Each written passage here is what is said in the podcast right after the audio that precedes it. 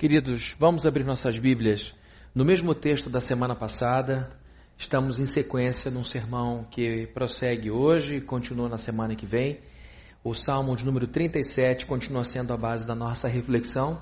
Então eu peço que todos, por favor, abram suas Bíblias no livro de Salmos, capítulo de número 37. Nós vamos ler do verso 1 ao verso 8. Quero mais uma vez agradecer a equipe de música, do louvor, pela dedicação deles e delas que fazem a gente entrar na presença de Deus com tanto com tanto com tanta liberdade. Eles nos entregam algo maravilhoso e é um trabalho muito dedicado. É, livro de Salmos, capítulo 37, nós vamos ler a partir do verso 1. Se você trouxe a sua Bíblia, acompanhe com ela. Se não, pode leitura, pode fazer a leitura aqui no vídeo wall. Salmo de números 37, a partir do verso 1, diz assim: Não se aborreça por causa dos homens maus, e não tenha inveja dos perversos, pois como o capim logo secarão, como a relva verde logo murcharão. Confie no Senhor e faça o bem. Assim você habitará na terra e desfrutará segurança. Deleite-se no Senhor e ele atenderá aos desejos do seu coração. Entregue o seu caminho ao Senhor, confie nele e ele agirá ele deixará claro como a alvorada que você é justo e como o sol do meio-dia que você é inocente. Descanse no Senhor e aguarde por ele com paciência. Não se aborreça com o sucesso dos outros, nem com aqueles que maquinam o mal. Evite a ira e rejeite a fúria. Não se irrite, isso só leva ao mal. Só até aqui, vamos orar. Deus, muito obrigado pela casa cheia de gente que o Senhor ama. Esse é o recurso mais maravilhoso que nós temos. São essas pessoas que o Senhor ama, pelas quais deu a sua vida. Somos felizes por esse lugar, por esse abrigo, somos felizes por tudo de estrutura que temos, porém somos muito mais agradecidos pelas pessoas que o Senhor nos trouxe aqui. Crianças, adolescentes, jovens, adultos.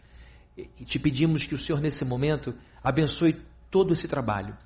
Estamos encerrando um domingo cheio de cultos, cultos realizados em tua honra. E te pedimos agora, Deus, em nome de Jesus, que o Senhor nos retribua agora com a sua graça e que ela seja derramada abundantemente sobre nós. Ninguém merece coisa nenhuma aqui. Estamos aqui por tua misericórdia. O que nós merecemos, o Senhor não nos dá, que é juízo. O Senhor nos dá o que nós não merecemos, que é graça, bondade, o Senhor nos dá salvação, o Senhor nos dá instrução, o Senhor ilumina a nossa vida. E te agradecemos por isso. Pedimos ao Senhor a bênção sobre os nossos filhinhos que estão aqui embaixo e que o Senhor limpe toda essa igreja de todo o mal que possa estar presente aqui. Nós repreendemos qualquer espírito caído em nome do Senhor Jesus e clamamos o Espírito de Deus sobre a nossa vida. Em teu nome santo nós oramos, ó Deus. Amém. Queridos, na semana passada eu falei aqui é, no início de algo que nos toca diretamente. Comecei citando as palavras de um sociólogo inglês chamado Anthony Giddens, que diz no seu livro Mundo em Descontrole que nós vivemos numa sociedade pós-tradicional. Essa sociedade pós-tradicional é marcada pela destradicionalização do campo moral e aquilo que sempre serviu como afirmação categórica para criar filho, para manter família, para definir papéis, é agora recebido como mera hipótese. Mesmo que estas afirmações tenham comprovadamente competência para estruturar definitivamente uma sociedade, tudo isso deve ser recebido como uma hipótese apenas, como uma possibilidade, não mais como um absoluto. E essa sociedade destradicionalizada tem gerado muita insegurança nas pessoas, porque nós somos pessoas criadas, nós adultos, pessoas criadas numa sociedade tradicional que vive numa sociedade pós-tradicional. E a confusão aumenta quando os pais de filhos pequenos têm que conviver com os desafios vindos da escola e da, da vizinhança. Então a gente vive um dilema. Como eu convivo com pessoas cujos valores são bem diferentes dos meus, numa sociedade que celebra a coisas que me trazem vergonha, constrangimento, e aí por isso tanta polarização, tanta briga. Então isso tem gerado muita confusão. E uma pessoa também que nos ajudou muito a enxergar essa sociedade pós-tradicional foi outro sociólogo, esse já falecido em 2017, chamado Zygmunt Bauman. Bauman criou expressões que ajudaram muito a, as pessoas que estudam a sociedade a entender a destradicionalização. Ele fala de sociedade líquida, tempos líquidos, amores líquidos, relacionamentos líquidos. E com isso, o Bauman quis mostrar a fragilidade dos relacionamentos interpessoais do nosso tempo, apontando que se por um lado a gente tem mais liberdade nos relacionamentos, a gente também, também tem mais fragilidade em segurança. E também citei um pensador, esse agora filósofo, não sociólogo, um francês vivo, brilhante, chamado Gil Lipovetsky. Lipovetsky fala que esse sujeito pós-tradicional, ele é livre sim das amarras da religião, ele é livre sim das amarras da tradição, porém é um liberto inseguro e angustiado. Por que angustiado e inseguro? Porque, segundo Lipovetsky, esse sujeito que tinha antes a família para lhe dizer qual é o seu papel? A igreja para dizer qual é a sua ética e o Estado para lhe dizer qual a sua posição social tem que agora se virar sozinho, porque ele destradicionalizou, esvaziou, liquefez o papel da família, o papel da igreja, o papel do Estado, essas principais instituições tradicionais, e agora ele precisa sozinho descobrir como vai se posicionar, como vai montar sua família, como vai se colocar no mundo e como vai estabelecer a sua ética. E isso gera então muita insegurança e instabilidade. E nesse mundo de muita instabilidade, o que cresceu no Brasil? Eu vou citar o Brasil aqui. Como falei na semana passada, eu vou aproveitar para fazer uma correção. Segundo um estudo da Unifesp, que eu citei na semana passada, a Universidade Federal do Estado de São Paulo, estudo este publicado na Revista Brasileira de Psiquiatria, do ano de 2006 ao ano de 2015, cresceu 24% o número de adolescentes que se suicidaram. Isso é um dado gravíssimo e ah, isso gera é, uma série de questionamentos por parte das escolas, por parte das famílias, que precisam assumir esse quadro trágico. E esse aumento se, da, se deu por alguns motivos, segundo a pesquisa. E eu quero apontar dois aqui. Tem o bullying na internet, o cyberbullying, tem a desconfiguração tradicional da família, isso mexeu muito com os adolescentes, e o que é mais marcante para mim, a diminuição da religiosidade nas famílias brasileiras. A menor importância que os pais deram aos seus, à sua própria vida no que diz respeito à religiosidade, e foi dessa maneira que criaram seus filhos. E vejam que coisa incrível, a vida é uma aposta. Você aposta em algumas políticas, aposta em algumas, alguns valores e vai tocando a vida e vai esperar o resultado para te dizer se a aposta valeu a pena ou não. É como investir dinheiro. Você aposta num, num ponto, aposta no outro, você pode ganhar mais dinheiro, pode perder mais dinheiro, pode ser mais conservador. A vida é a mesma coisa. E segundo essa pesquisa, em virtude da diminuição do senso de, de religiosidade, os adolescentes buscam mais o suicídio. Vejam que coisa incrível. Numa sociedade em que Deus diminui, aumenta-se o número de suicídios. Apostar numa vida sem Deus é abrir-se para a angústia existencial. Quanto mais Deus cresce na vida de uma pessoa, mais ela cuida de si, de sua vida e da vida dos outros. Eu falei aqui, queridos, das refeições que nós servimos nessa cidade. Isso mostra que a gente se importa com a nossa vida e com a vida de gente que está passando fome. Porque o cristianismo faz isso, um senso de responsabilidade para com a vida em primeiro lugar. Quando você tira isso da vida, do radar de uma pessoa, o que vem é angústia. Então, os profetas pós-tradicionais, os profetas pós-modernos, estão arrancando o chão da garotada e estão colocando no lugar o que? Um vazio com nada. Um vazio, perdão, com angústia. O que sobra para essa garotada é uma perspectiva em que Deus não existe e por isso não há a quem prestar contas e todos os desdobramentos que geram, inclusive, um, um artigo que eu recebi hoje de um irmão aqui da igreja, falando da automutilação entre adolescentes, que tem crescido também. A automutilação, o autoferimento, o João me mandou esse texto hoje, da, do, do Estadão, se eu não me engano, em que aumentou enormemente nas escolas o número de adolescentes que se cortam, que se flagelam.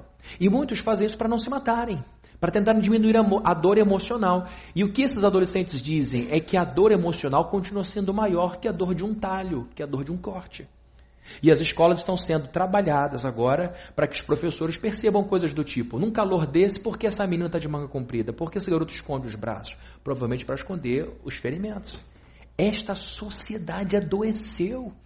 E por quê? Tem uma razão. É só olhar essa pesquisa. Diminui-se o senso de religiosidade, aumenta-se o desamparo. Aumenta-se a angústia, não sobra estrutura, não sobra tradição, não sobra concretude nessa sociedade líquida. Então, queridos, para nós que sabemos que esta vida não é uma brincadeira, não é um ensaio, esta vida não é uma, um preparo para uma próxima, nós não voltaremos para esse mundo. O cristianismo é muito claro em Hebreus dizer que após a morte o que se segue é juízo. Nós não teremos a chance de voltarmos aqui com uma sabedoria acumulada por três reencarnações e então vamos viver melhor. Até porque voltar para cá com mais purificado para alma, para um mundo pior, acho que nem vale a pena.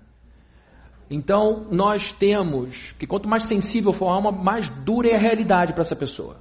As pessoas que mais sofrem não são os canalhas, os canalhas. As pessoas que mais sofrem são as corretas, as santas, porque veem as coisas como são. Então você purificar e voltar não é melhor, é pior. Purifica, não purifica. Então, queridos, o que nós temos hoje é a necessidade de termos à mão ferramentas que vão nos ajudar a navegar nesse mundo perigoso, nesse mar revolto.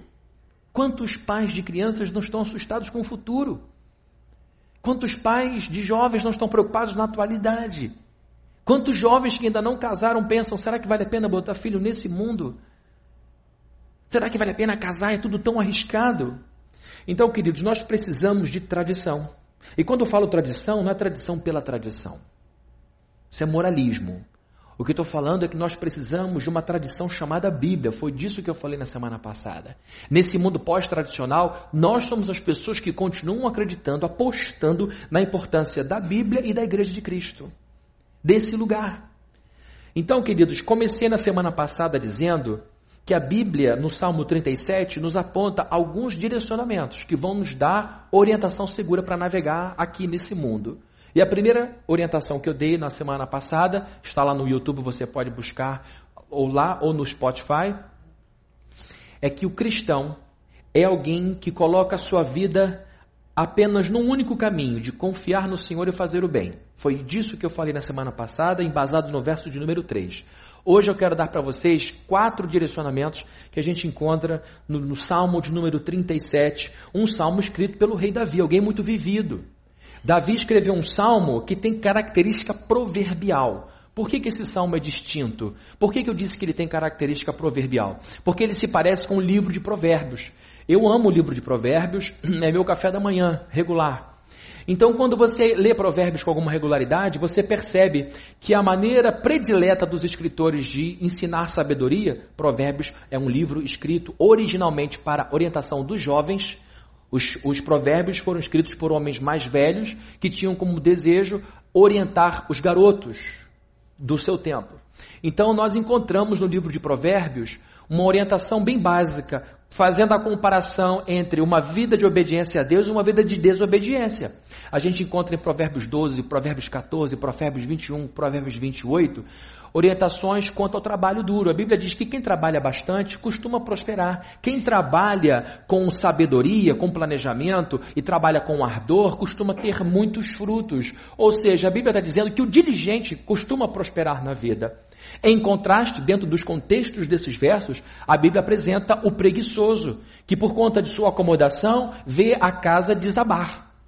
Então a gente encontra semelhança entre o Salmo 37 e os textos de Provérbios, porque o Salmo 37 é proverbial nesse sentido.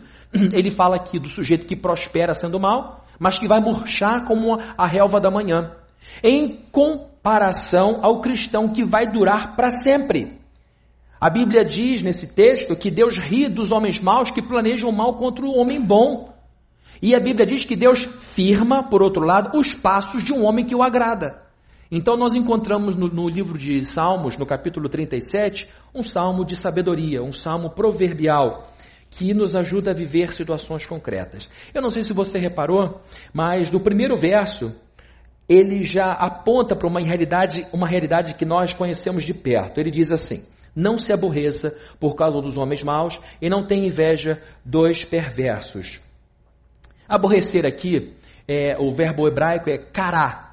Cará significa queimar, inflamar, incendiar. O que está incendiando o coração da pessoa? lendo o texto todo, você vai perceber que o que aborrece não é o progresso de alguém, é o progresso de uma pessoa ruim. O sujeito faz o que é certo, teme a Deus, é justo, a mulher é justa e olha para o lado e percebe uma pessoa é, sem valor nenhum prosperando, enriquecendo. Aquilo então tem o poder de encher a pessoa de raiva. E é o que acontece muitas vezes conosco, às vezes dentro da família.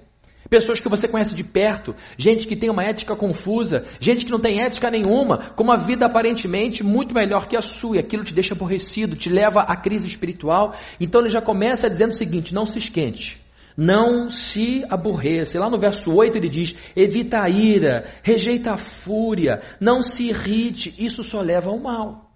Então, este salmo é importante porque fala de uma realidade muito próxima a nós. E ele nos dá, então, Davi direcionamentos para uma vida segura e vitoriosa.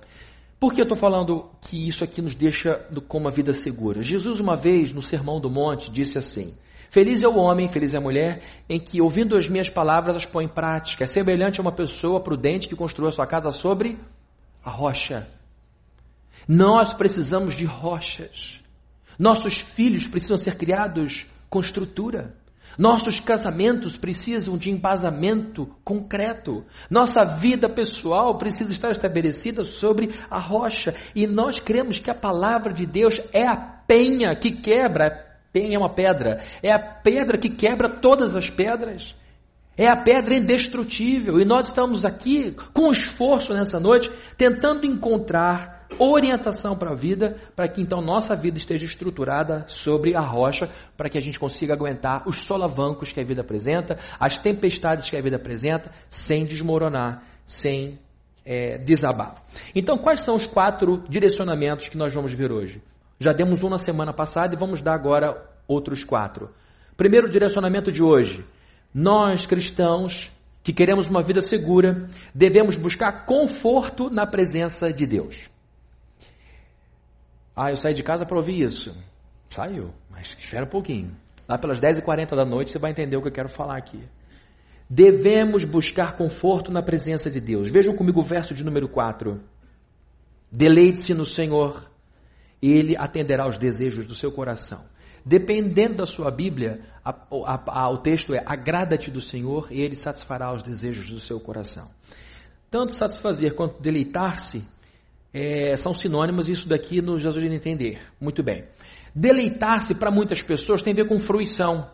Eu quero fruir Deus, eu quero aproveitar Deus. Mas a palavra no original aqui, eu vou citar um pouquinho os termos originais, para a gente poder mergulhar mais nesse texto, nos ajuda a entender um pouco mais profundamente o que estava na cabeça do autor do texto, que foi Davi. Porque esse texto foi escrito em hebraico e depois traduzido para o, o grego e depois para o latim e depois para as línguas originais dos seus leitores.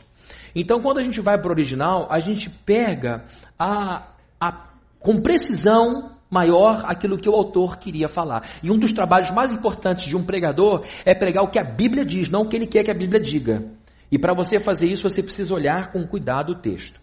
Quando ele fala deleite-se no Senhor, só para lembrar que Senhor aqui deve estar tudo em caixa alta na sua, na sua Bíblia. Deve estar tudo em maiúsculo.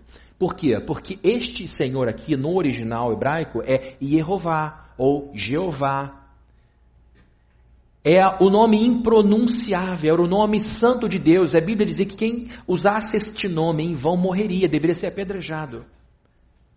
Então, os escritores do Antigo Testamento, os reprodutores, entre aspas, as gráficas do passado, os amanuenses, os que usavam a mão para registrar, tinham tanto cuidado na hora de fazer uma nova cópia, que quando escreviam o termo Yehová, eles lavavam as mãos se o texto tivesse Jeová dez vezes no mesmo lugar, eles iam lavar as mãos dez vezes, porque isso demonstrava o desejo de escrever este nome em santidade. Por isso que a gente confia no texto bíblico ao longo do tempo, porque este era o cuidado que os amanuenses tinham quando escreviam cópias da Bíblia. Pois bem, então para começar, eles escreveram Jeová. A Bíblia está dizendo: deleite-se em Jeová. O que é Jeová? É um dos nomes de Deus. El Shaddai, Elohim, Adonai, são nomes que a Bíblia dá para Deus. E agora vemos eles escrevendo Jeová. O que é que Jeová significa? O Deus da aliança, o Deus do contrato, o Deus que não muda, o Deus que não quebra a sua palavra, que não volta atrás. É bom lidar com gente de palavra, não é? É uma alegria. Quando alguém que você sabe que tem palavra diz, conta comigo, você realmente conta, não é aquele negócio de carioca. Tô lá, eu, a gente vai se ver, ninguém se encontra. Mas quando a pessoa é, tem palavra, você sabe que uma promessa é uma promessa. Então, o povo de Deus aprendeu ao longo do tempo que o um nome adequado que se deveria dar a Deus era Jeová, porque eles perceberam que mesmo na rebeldia Deus se manteve fiel. Então, queridos, Davi está dizendo que nós temos que nos deleitar nesse Deus que não muda. Mas o que é mais interessante é ver a palavra que Davi usou no hebraico. A palavra para deleite é anag. Anag significa, sabe o que? Ser macio, ser delicado, ser mimoso. Meu Deus, mas não entendi nada. Por que, que não botaram então mimoso aqui? Estudar o original é importante porque mostra as diferenças entre a linguagem de, um, de uma nação e outra. Uma palavra que eu amo na Bíblia e que falo com frequência e vejo na minha vida é shalom. Para nós evangélicos é uma palavra muito bem-vinda, porque o que significa shalom? Quem sabe? Paz. Mas não só isso. Quando um judeu falava shalom para o outro, ele dizia coisa do tipo: Eu desejo prosperidade. Shalom significa prosperidade material, emocional, equilíbrio espiritual, paz com o vizinho, número da perfeição, completude numérica, ausência de conflito, bem-estar. Tudo isso cabe em Shalom. Porque para o judeu, uma palavra não é só um vocábulo, é uma ideia. Quando nós falamos de anag como deleite, estamos falando de uma ideia profunda. Quando Davi diz Deleite-se no Senhor, a ideia deste ser macio, deste ser suave, é que a gente tem que buscar se afofar em Deus. Não ajudei não, né gente? Não é fofar em Deus, Deus é fofo. Quando é que eu aprendi isso? O que Davi está dizendo é que a gente tem que buscar no Senhor a maciez da sua presença. Eu vou usar uma ilustração que eu acho que pode ajudar. De vez em quando eu sou mandado para um lugar ou outro para conferências em nome do CTPI, Centro de Treinamento para Plantadores de Igreja. Às vezes eles são generosos e me dão um hotelzinho um pouco melhor. E quando isso acontece, a primeira coisa que eu olho é a cama. E eu já fiquei em alguns hotéis, queridos, que eu não quero causar inveja não, mas foram hotéis maravilhosos. Alguma coisa aconteceu de errado com o pessoal que fez a viagem, mudaram a gente num quarto muito confortável. E eu me lembro que numa conferência eu perdi a hora, porque dormi demais, porque eu não queria sair da cama. Não conte isso para eles. Ninguém vai ligar para o CTP, ó, Fabrini perdeu a hora porque dormiu. Por quê? A cama era uma coisa gloriosa. O, vocês estão rindo, mas queridos, era um colchão incrível. Devia ter nuvem dentro do colchão. um lençol maravilhoso, os travesseiros, cinco travesseiros na cama. Nunca tive tanto travesseiro à minha disposição um lençol maravilhoso, a temperatura do quarto. E aí depois eu vendo os canais, eu encontrei o canal da rede de hotéis vendendo todo aquele material para quem quisesse. E a propaganda no avião era: tem uma noite de sono restauradora para você trabalhar no dia seguinte. Então, queridos, ali naquela cama eu tive a ideia de que vai ser o céu, o que vai ser uma coisa maravilhosa. Um exagero enorme, mas era um aconchego, eu me sentia bem naquele lugar, uma grande sensação de bem-estar.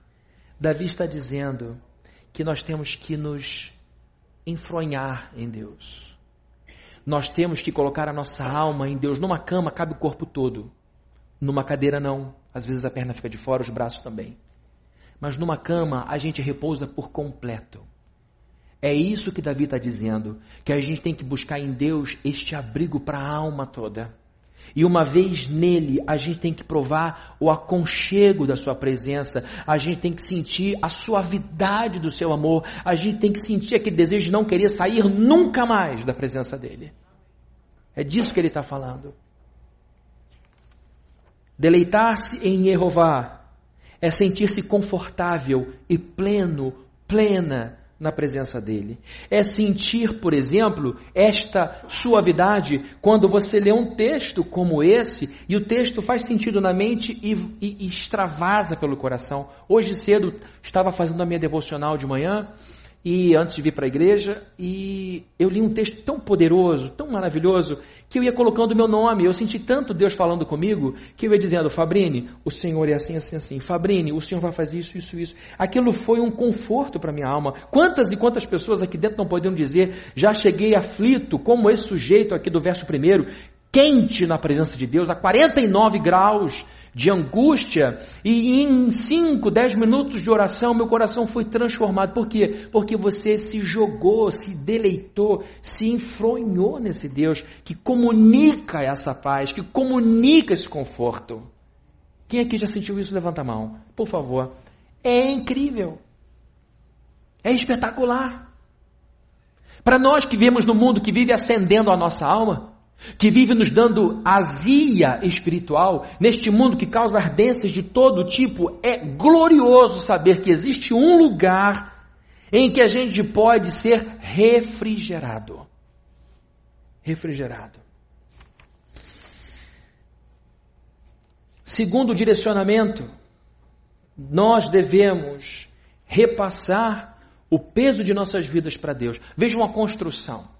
Ele olha para o sujeito quente, Davi olha para o sujeito irado, ele já viveu isso e diz: Não se aborreça por causa disso. Antes, confie no Senhor e faz o bem. E então ele continua dizendo: Deleite-se no Senhor, abrigue-se no Senhor, sinta o seu conforto.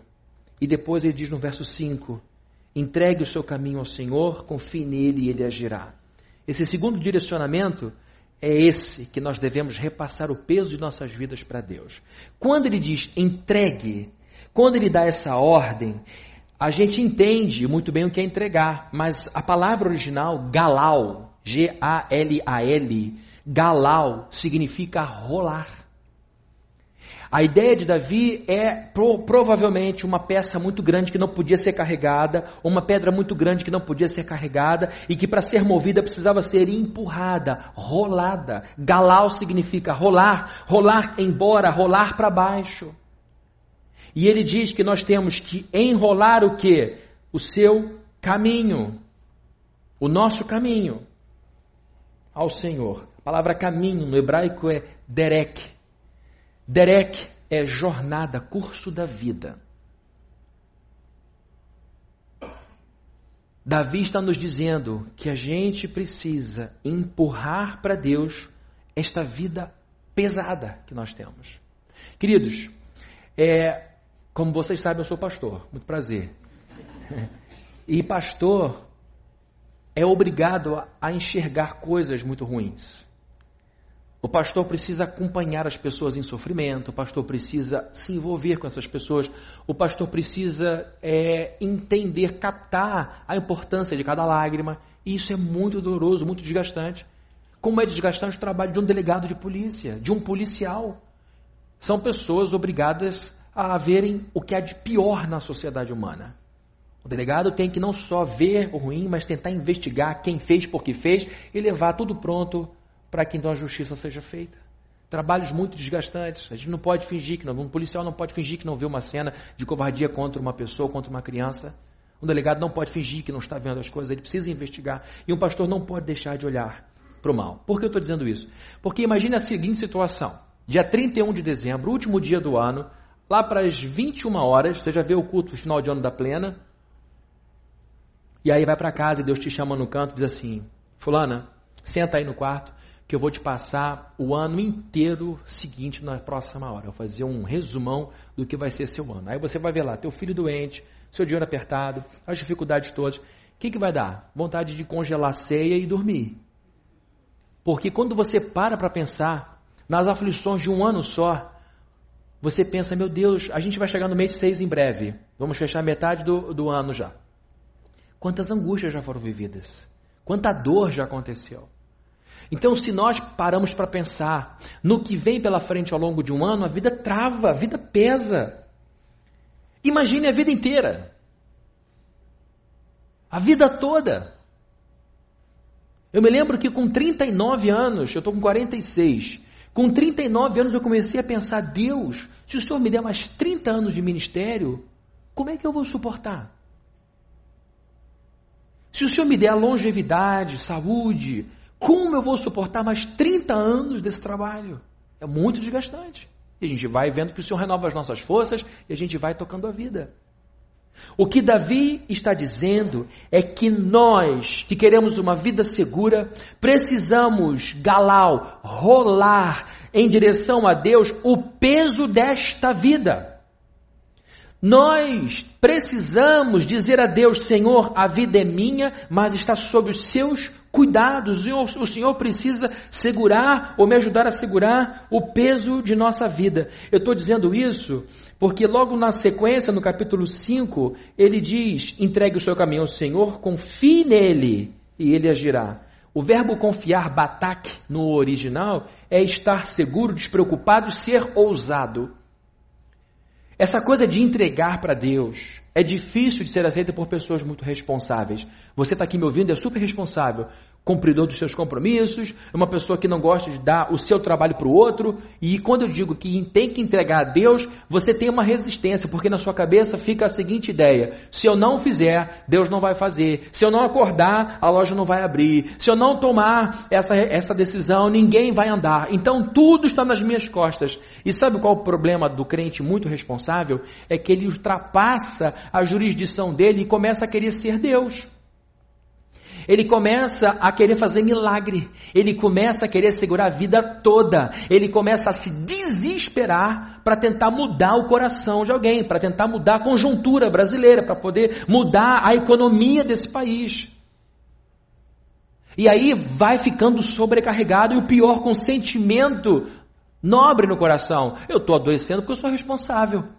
Eu estou perdendo o cabelo direto porque eu sou responsável. Eu estou com um monte de problema na minha pele porque eu não consigo dormir porque eu tenho que pagar a conta. Eu estou sem dormir uma semana direito porque eu tenho que cuidar da minha família. Quando na verdade Deus não quer que isso aconteça.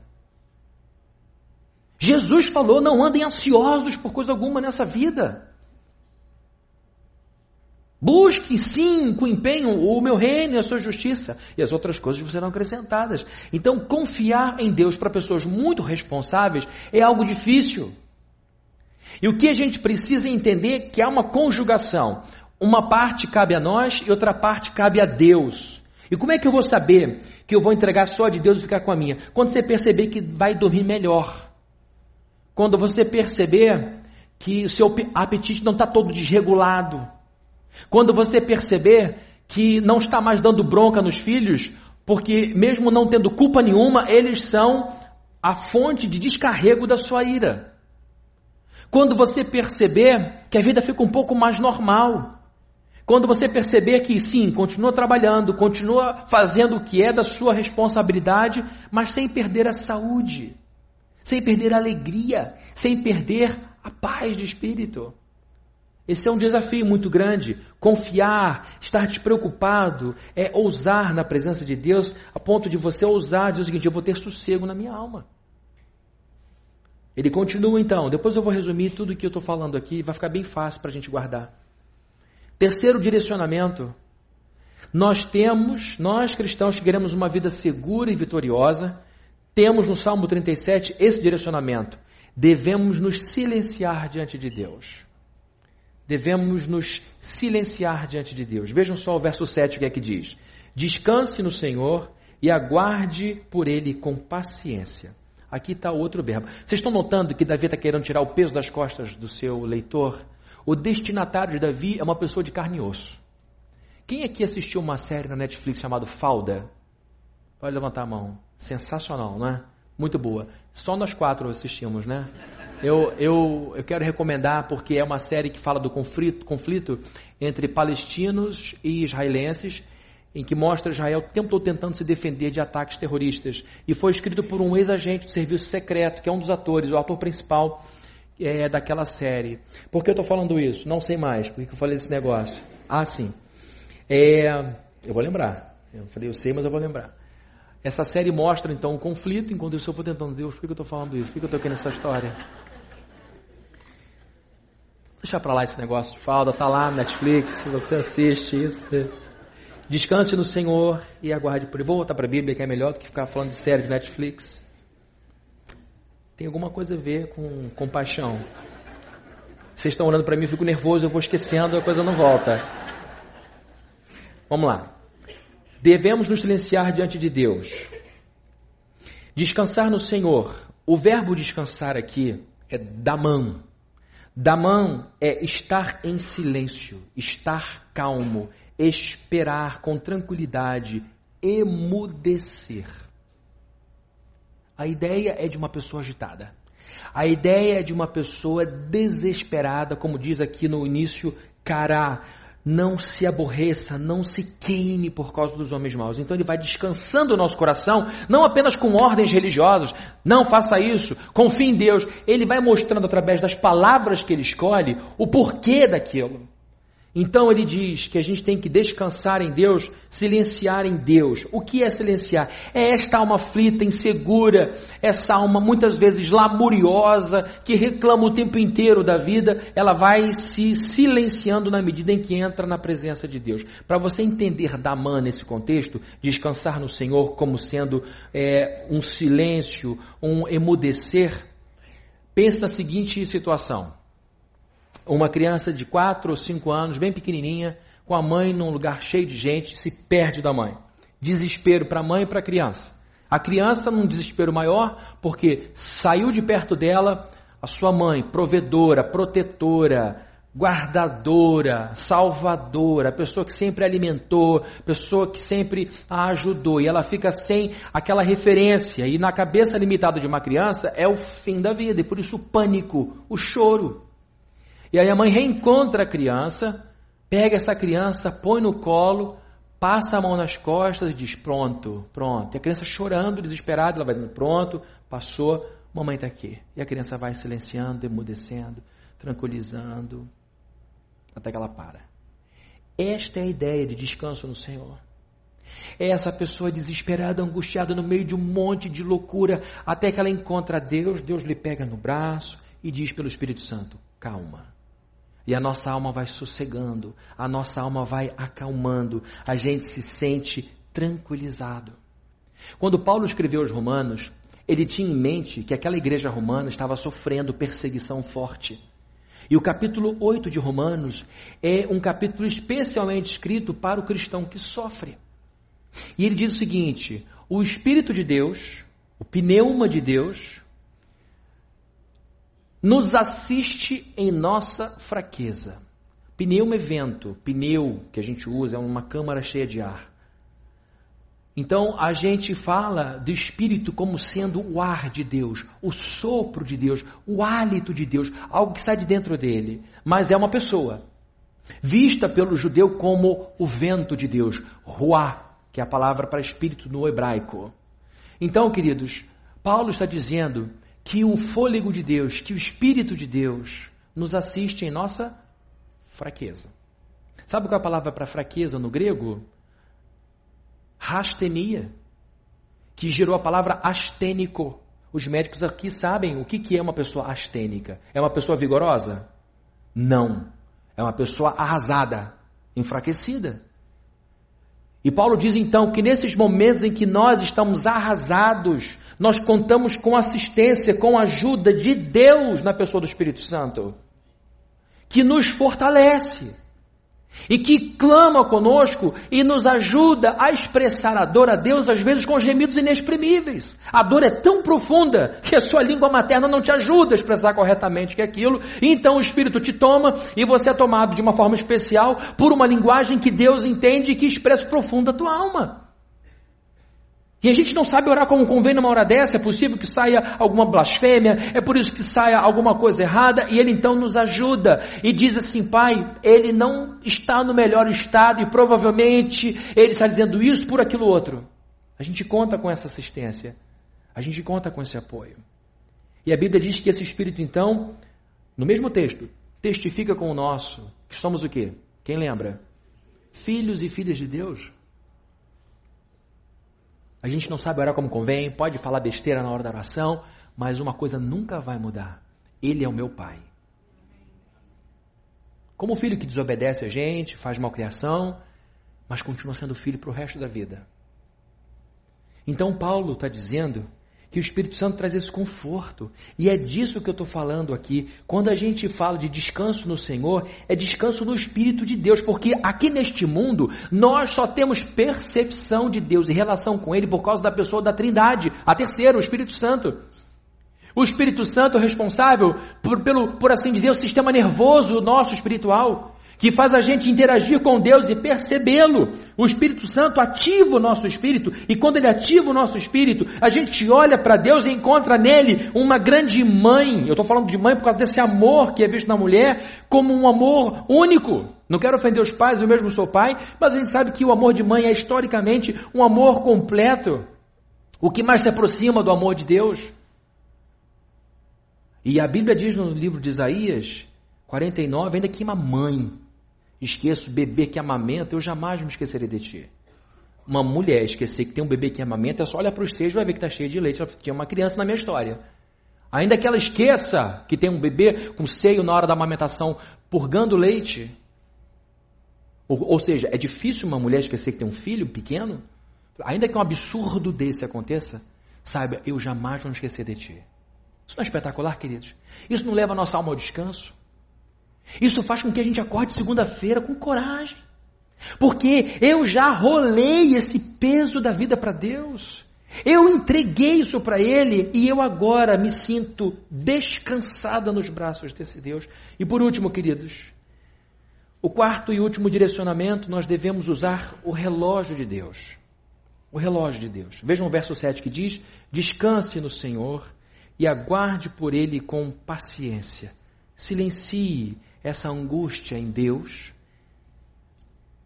Silencie a voz da reclamação em Deus. Sinta o seu abraço.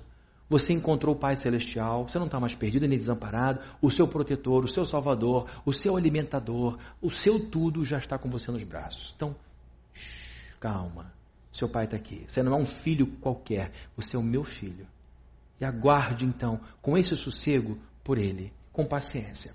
Quando eu preguei há um tempo atrás, não faz muito tempo, sobre os pais de João Batista, do profeta João Batista, é, eu falei de Isabel, sua mãe, e de seu pai Zacarias. E uma coisa que eu mencionei é o tempo de Deus em comparação com o tempo dos homens. Porque no, no pensamento grego há dois tipos de tempos. O tempo cronos, que é o tempo dos homens. Cronos é, é, o tempo que a gente usa para marcar a hora. Eu tenho culto hoje às 19 horas, eu tenho culto hoje às 8 da manhã, eu tenho um médico amanhã às 2 da tarde. É o cronos, eu tenho cronômetro. É o cronos, tempo e metros, que mede. Um cronômetro é aquilo que mede o tempo. Então nós temos na cabeça do grego o tempo do dia, da hora, do encontro, do compromisso. E temos o tempo kairos, que é o tempo dos deuses. E não é um tempo marcado, é um momento. Um momento oportuno para os deuses um momento oportuno para algo divino acontecer, algo superior.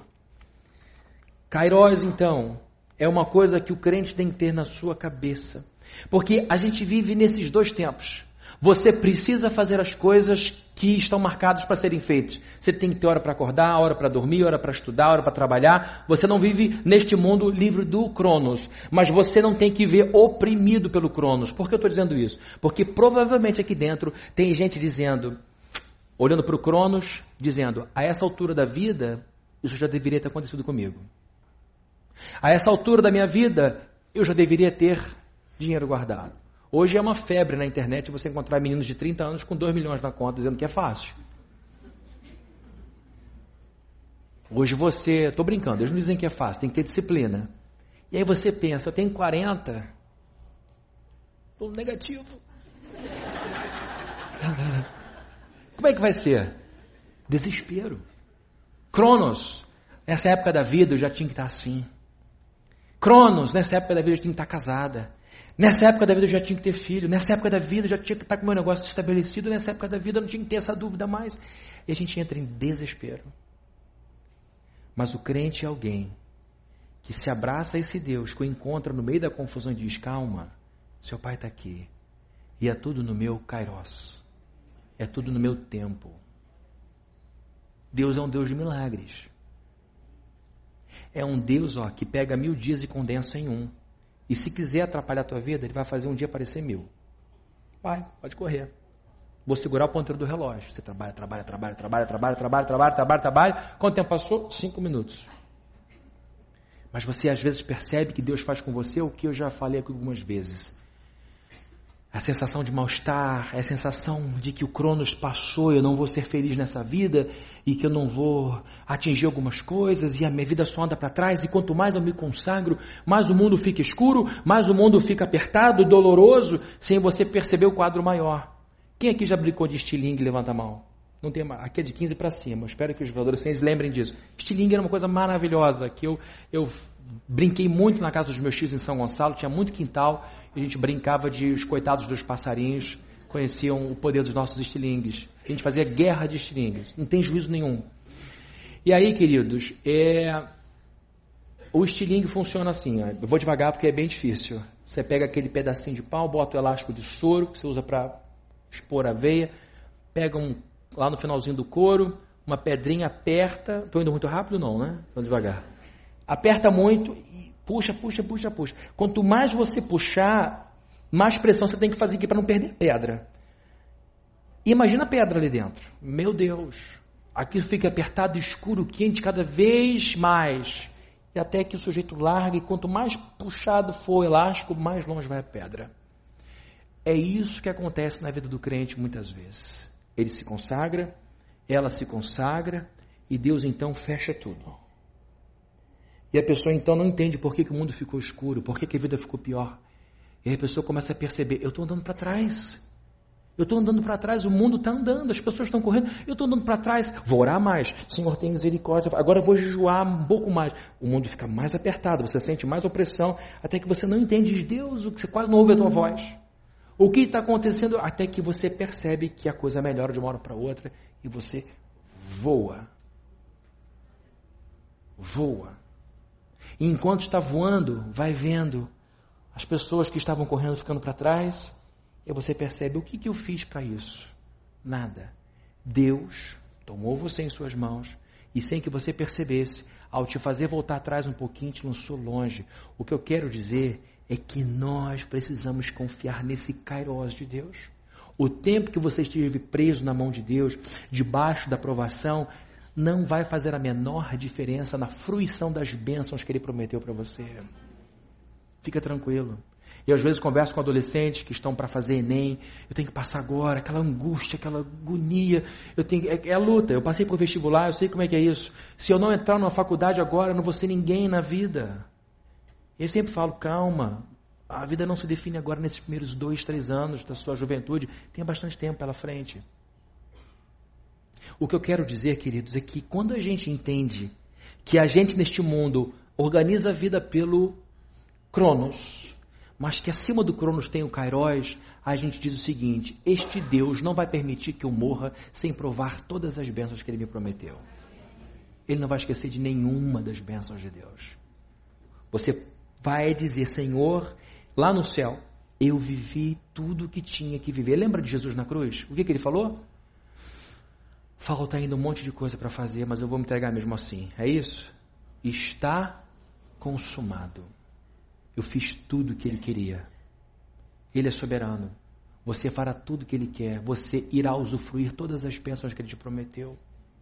Então, quando o Cronos estiver te oprimindo, vá para a presença de Deus e deixa ele te apaziguar e te lembrar, meu filho, ande no meu Kairos. Quando você menos perceber, você vai ver que a bênção vai chegar. Amém? Nos deleitamos nesse aconchego de Deus. Nos entregamos, nós entregamos, nós rolamos para Deus o peso dessa vida. Nós confiamos em Deus quando entregamos isso e deixamos lá o peso. Nós então descansamos, silenciamos. E no lugar da lamúria vem um silêncio reverente, um silêncio de relaxamento. E aí então a gente espera no tempo dele, no tempo perfeito. E aí você vai ser aquela pessoa que vai olhar para a situação e vai dizer: foi bom não ter acontecido ainda isso, porque eu era muito imaturo, eu não ia perceber. Estudar aos 25 é bom, estudar aos 40 é melhor ainda. Sabe por quê? Porque com 25 você estuda para ter diploma. Aos 40 você estuda por fome de conhecimento. É um banquete. Você senta numa cadeira da escola, da universidade e diz: Eu quero comer informação. Eu, quero, eu não tenho pressa. Eu quero estudar. O que eu quero dizer é que conforme o tempo vai passando, a gente aprende a usufruir melhor a vida. Quando a gente é garoto, a gente vai em qualquer rodízio de massa e come tem tudo o mesmo gosto. Não é, gente? Eu me lembro de quando eu era garoto na fila do Sete Grill aqui. Eu adorava aquilo. O nhoque e a pizza tinham o mesmo sabor. Ketchup. Era o sabor de tudo. Hoje, mais velho, a gente quer provar as coisas com mais tranquilidade.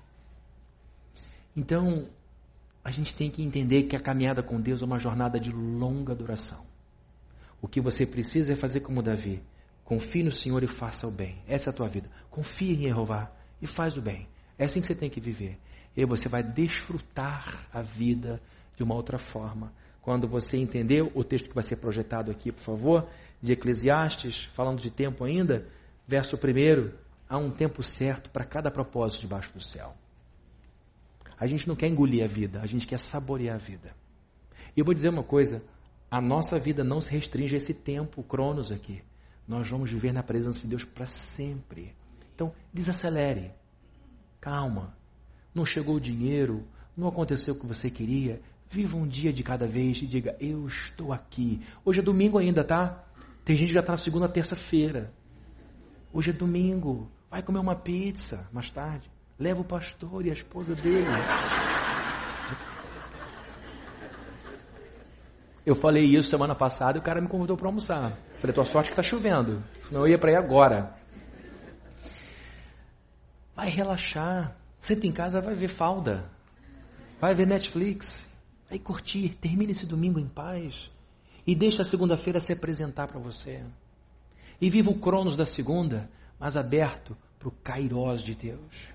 Maior do que todo. E aí você vai perceber o sossego. Você vai conseguir entender o que Davi está falando espiritualmente. Amém? Ele vai atender os desejos do nosso coração. Ele vai agir. Vamos orar, queridos? Senhor, nós te agradecemos muito por esse culto. Te agradecemos muito por cada pessoa aqui. E, sobretudo, porque a tua palavra nos ensina a viver. A tua palavra nos instrui. A tua palavra é a tradição que nós queremos para sempre na nossa vida. Não somos tradicionalistas pela tradição.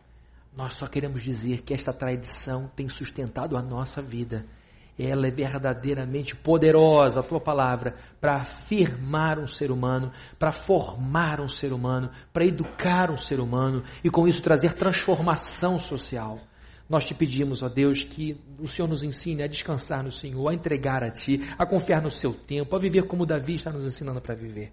E que isso tire de nós essa aflição, essa angústia que nos rodeia, nos toma, nos descontrola que haja presença farta da tua shalom dentro de casa. Que amanhã, quando abrimos nossos escritórios, quando, quando começarmos o nosso trabalho, que o nosso coração esteja cheio desta shalom. Que essa noite todos nós possamos dormir em paz e logo pegar no sono, sabendo que o Senhor está ali do nosso lado, velando por nós, cuidando de nós. Que o Senhor nos abençoe. Que o Senhor faça de nós homens e mulheres tranquilos, que confiam no Senhor para essa vida corrida, competitiva, muitas vezes hostil, nós somos o povo guardado pelo Deus de Abraão, de Isaac e de Jacó. Que o Senhor nos abençoe. Que a graça de nosso Senhor Jesus Cristo, o amor de Deus, o nosso Pai, e a comunhão e consolação do Espírito Santo de Deus estejam com todos aqui presentes, desde hoje para todos sempre. Amém.